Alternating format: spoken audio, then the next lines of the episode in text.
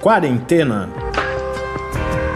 Resumo diário de notícias, pesquisas e as principais orientações sobre a Covid-19.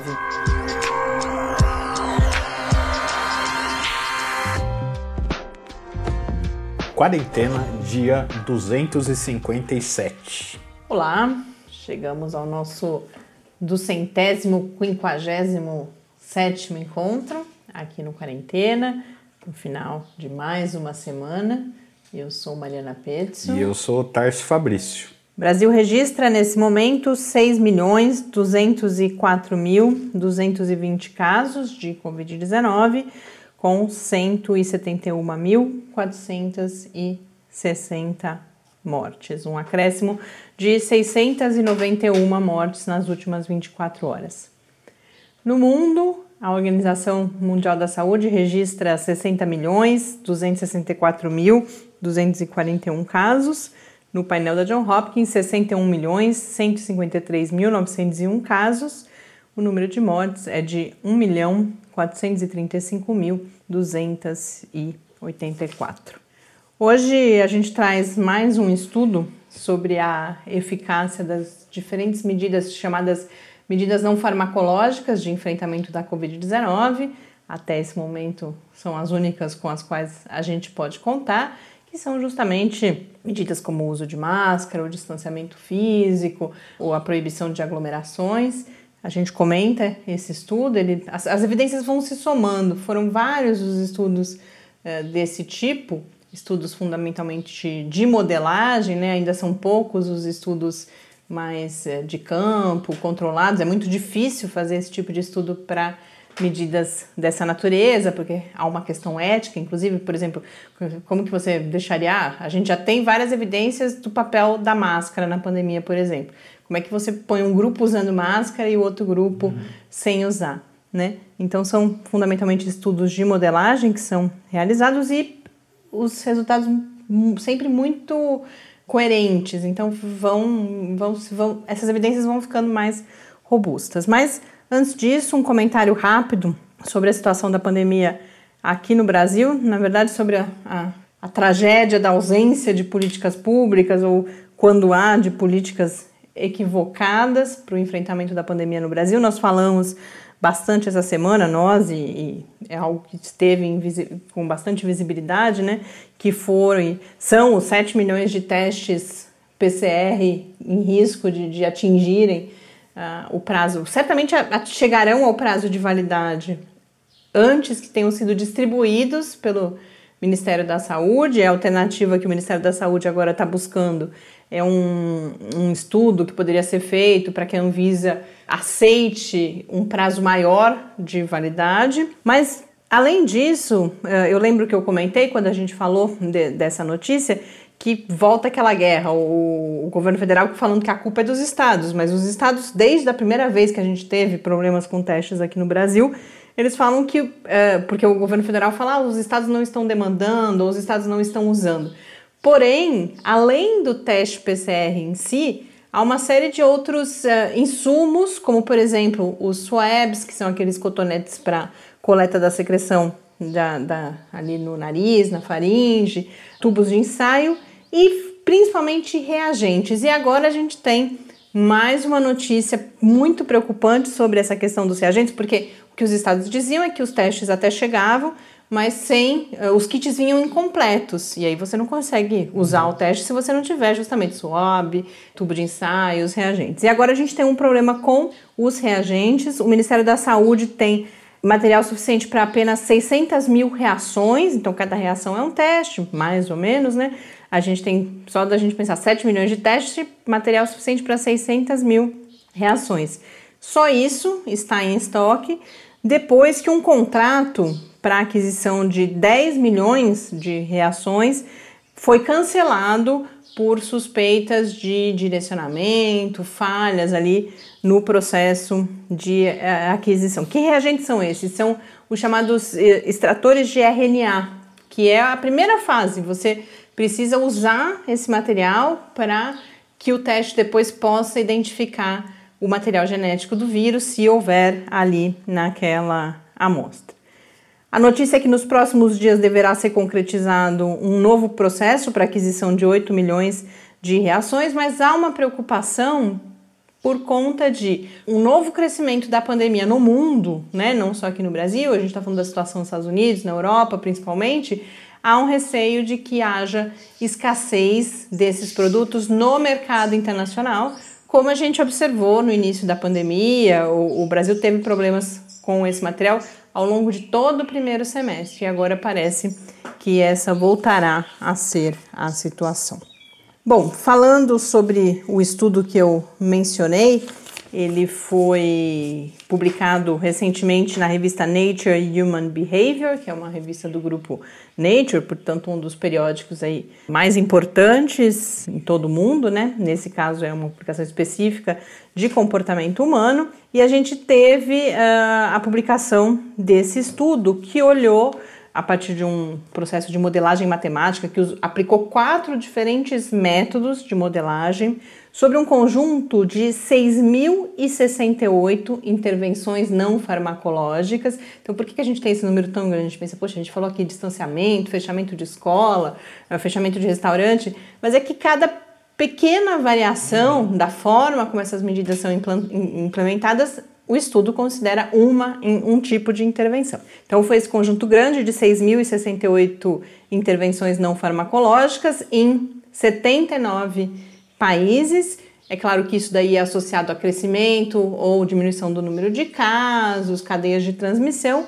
E aí, quais foram as principais conclusões? Esses dados são do período entre março e abril desse ano, então era o momento em que essas medidas estavam de fato sendo implementadas em diferentes estágios ao redor do mundo. E na ordem, quais são as medidas que foram identificadas como as mais eficazes? Primeiro, cancelamento de pequenas aglomerações e de grandes também, claro, né? Mas as pequenas, o que isso mostra é que até pequenas aglomerações já têm um impacto grande na transmissão.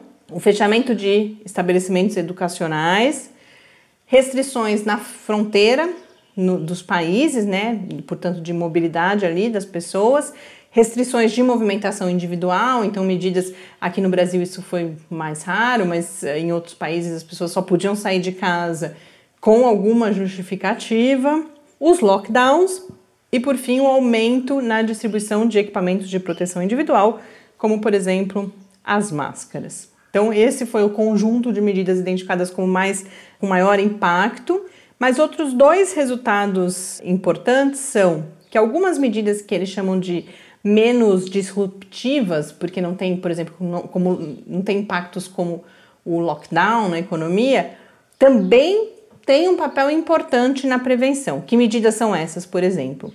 A oferta de suporte às populações mais vulneráveis, por exemplo, experiências como a do auxílio emergencial aqui no Brasil, para que as uhum. pessoas possam de fato ficar em casa, não, Desde não, que você não, não precisa. precisa encarar uma fila no banco para receber o. É, o daqui a pouco a gente fala disso, mas é uma outra mensagem importante é que essas medidas, cada uma delas individualmente, não funciona. Você precisa de um, um conjunto de medidas articulado e adequado àquela realidade para que de fato elas tenham impacto.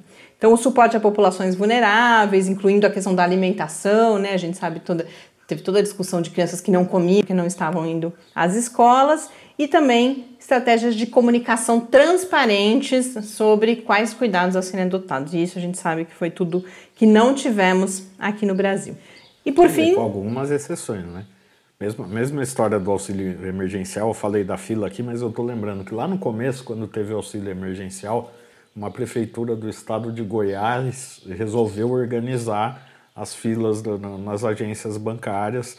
Então, lembra, a gente comentou isso, tinha tenda para as pessoas não ficarem no sol, tinha ah, a, a, o distanciamento marcado no chão, com o pessoal qualificado explicando, é, inclusive instruindo sobre outros cuidados sobre a doença, tinha água, tinha lugar para lavar a mão, tinha álcool em gel, tinha distribuição de máscaras. Então, é, vale a pena também a gente da, falar é, dos exemplos falar positivos. De, né? dos exemplos positivos. Eu não lembro o nome da cidade, mas a gente chegou a comentar isso logo no começo do, do podcast. E, por fim, a última conclusão é que, dentre as medidas menos efetivas, estão as chamadas medidas ambientais, como por exemplo a limpeza de superfícies. Então, ao longo da pandemia, a gente foi vendo que a transmissão, não é que a transmissão uh, não acontece, de que a superfície é 100% segura, mas não é certamente o principal meio de transmissão. Isso foi ficando claro ao longo da pandemia. Então, resultados importantes, né, que no começo os críticos falavam, ah, mas não, não tem evidência de que, as, que, que essas medidas funcionam. Além da gente ver a redução que houve nos casos, assim, a gente, sem estudar isso, cada vez surgem novos, mais novos estudos comprovando que elas têm sim eficácia.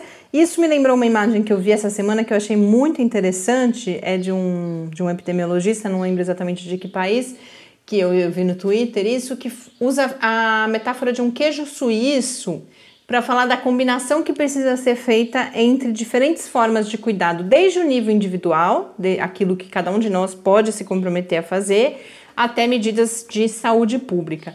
Então vocês imaginem várias fatias de um, de um queijo suíço, cada uma com um buraco ali, né? O queijo suíço é por causa dessa ideia de que o queijo suíço tem aqueles uh, buracos. E aí, uh, só que esses buracos eles estão deslocados. Então, na primeira camada passa um pouco de vírus, alguns ficam retidos. Aí na segunda, eh, alguns ainda escapam pelo buraco em outro lugar. Até chegar lá na frente, se você tem aí 10 camadas de proteção, por exemplo, a cada uma dessas camadas você vai diminuindo o seu risco de infecção. Então é isso, não adianta usar máscara e ir para uma festa. Não adianta ficar em casa, mas receber visitas de familiares, por exemplo, sem o uso de máscara, sem a adoção de alguns cuidados. Então, é um conjunto de medidas que precisam ser adotadas para que tenham então a sua eficácia, inclusive potencializada. A gente ainda tem um tempinho, então atualizar uma última questão. Fazia bastante tempo a gente, que a gente não falava do plasma convalescente aqui no podcast. No Brasil, isso a, acabou não ganhando muita visibilidade, essa, o, a, o que virou uma polêmica.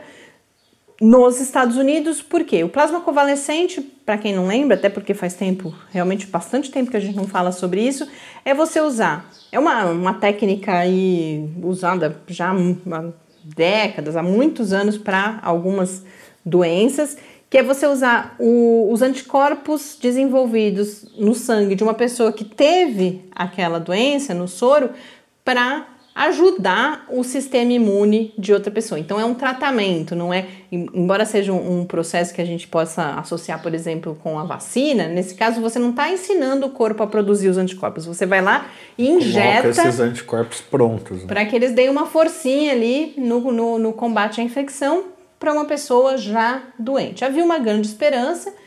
Nos Estados Unidos, naquele contexto de pressão política, durante a corrida à presidência, foi dada uma autorização emergencial pela FDA, que é o equivalente à nossa Anvisa aqui. Isso foi muito questionado porque não havia evidências e já havia evidências contrárias, e agora mais um estudo publicado no New England Journal of Medicine, mo mostrou que não há diferença nesse, no âmbito desse estudo entre os pacientes que receberam o tratamento por plasma convalescente e aqueles que não receberam. Então foram 228 pacientes hospitalizados com Covid severa. E a primeira coisa que o estudo olhou foi para o status clínico desses pacientes 30 dias depois, né? Ou com, depois de um mês doentes. E aí não houve diferença nesse resultado entre aqueles pacientes que receberam o plasma e os que receberam placebo. Os que receberam placebo, inclusive, tiveram até um desempenho um pouquinho melhor, embora isso não tenha um significado estatístico. Então, os que, dos que receberam placebo, 68,6% estavam em casa e em boas condições depois de 30 dias e 61,8% daqueles que receberam o plasma. Também não houve diferença em termos de mortalidade e de efeitos adversos. Uma última observação é que o que acontece nesses estudos de plasma convalescente, os únicos que tiveram resultados positivos até agora foram os estudos chamados de retrospectivos, em que não são estudos controlados, são pacientes que receberam o plasma e aí depois que eles já estão curados, você vai lá e olha o que aconteceu, olhando para os prontuários, né, para as informações que foram registradas mas todos os estudos randomizados, duplos cegos, controlados, que são aqueles que se considera que produzem as evidências mais robustas, mostraram o contrário. mostraram uma, um, nenhuma ação do plasma convalescente. E quando você tem esses dois tipos de evidência, a evidência mais forte é a dos estudos clínicos randomizados e não dos estudos retrospectivos. Então, infelizmente, vai se confirmando que essa não é, a gente falou antes do, do, das medidas não farmacológicas, né, como estratégia de enfrentamento. No âmbito das medidas farmacológicas, o plasma convalescente, a gente vai vendo que não é, não será uma alternativa no enfrentamento dessa pandemia. Com isso, a gente encerra não só esse episódio, mas mais uma semana aqui no Quarentena. Agradeço a companhia de todas as pessoas que estiveram conosco. Convido a acompanharem os programas do fim de semana. A gente tem amanhã mais um episódio em parceria com o InformaSUS, muito interessante, conversando com uma integrante do Conselho Nacional de Saúde, que nos conta como funciona o conselho uh, e como tem sido algumas preocupações, principalmente com a saúde do trabalhador e com a saúde das pessoas com deficiência ao longo da pandemia. E no domingo, nossa conversa com o professor Bernardino, falamos sobre o uso dos testes, diferentes usos possíveis dos testes nesse esforço de controle da pandemia e também sobre a progressão da doença, quais são os sintomas, essa questão toda que a gente tem visto dos dias, o que, que acontece no dia 1, no dia 2, no dia 3. O professor Bernardino comenta um pouco como que, que quais são os sinais importantes de serem observados. Então, um grande abraço a todos e a todas. Agora eu lembrei que eu prometi que hoje ia dar mais detalhes eh, sobre a live, acabei não me preparando para isso, mas já reservem na agenda, dia 3, quinta-feira, 10 horas da manhã, a gente fala sobre tomada de decisão e essa pressão que a gente muitas vezes vive para, por exemplo, encontrar amigos e familiares. Mas segunda-feira a gente dá a programação completa. Quinta-feira, dia 3, 10 horas da manhã, reservem aí na agenda. Um grande abraço e até amanhã. Até a próxima. Fique em casa. Quarentena é uma realização do Laboratório Aberto de Interatividade para a Disseminação do Conhecimento Científico e Tecnológico, o LAB da UFSCar, e do Centro de Desenvolvimento de Materiais Funcionais, CDMF. E conta com o apoio da Fundação de Amparo à Pesquisa do Estado de São Paulo. Pauta, produção e apresentação: Mariana Pezzo e Tárcio Fabrício. Arte e design de Henrique Mateus. Desenvolvimento web, Eduardo Martins. Edição de áudio, Lucas Stefanuto. Apoio Fundação de Amparo à Pesquisa do Estado de São Paulo.